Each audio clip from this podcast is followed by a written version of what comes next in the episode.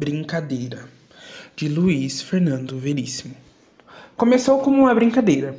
Telefonou para um conhecido e disse: Eu sei de tudo. Depois de um silêncio, o outro disse: Como é que você soube? Não interessa, sei de tudo. Me faz um favor, não espalha. Vou pensar. Pelo amor de Deus. Está bem, mas olhe lá, hein?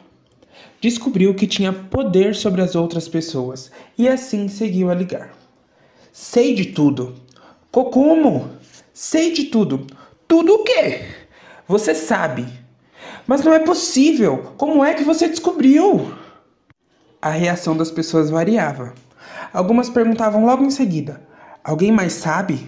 Outras se tornavam agressivas. Está bem, você sabe. E daí? Daí nada, só queria que você soubesse que eu sei.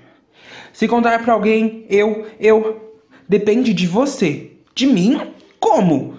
Se você andar na linha, eu não conto. Certo. Uma vez parecia ter encontrado um inocente. Eu sei de tudo. Tudo o quê? Você sabe. Não sei. O que é que você sabe? Não se faça de inocente. Mas eu realmente não sei. Vem com essa. Você não sabe de nada.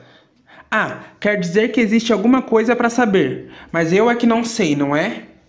Não existe nada. Olha que eu vou espalhar. Pode espalhar que é mentira. Como é que você sabe o que eu vou espalhar, hein?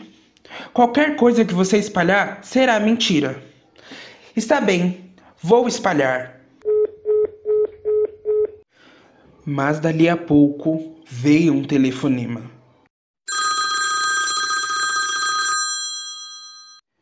Escute, estive pensando melhor. Não espalha nada sobre aquilo, vai. Aquilo o quê? Você sabe. Passou a ser temido e respeitado. Volta e meia, alguém se aproximava dele e sussurrava: Você contou para alguém? Ainda não. Puxa, obrigado. Com o tempo, ganhou uma reputação. Era de confiança. Um dia foi procurado por um amigo com uma oferta de emprego.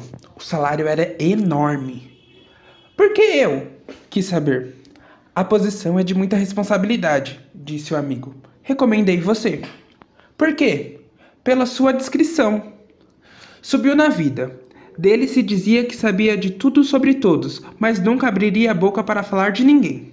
Além de bem informado, um gentleman. Até que recebeu um telefonema, uma voz misteriosa que disse: Sei de tudo. Como? Sei de tudo. Tudo o quê? Você sabe.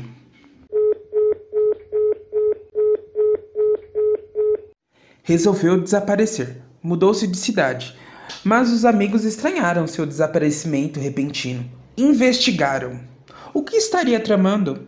Finalmente, foi descoberto numa praia distante. Os vizinhos contam que uma noite vieram muitos carros e cercaram a casa.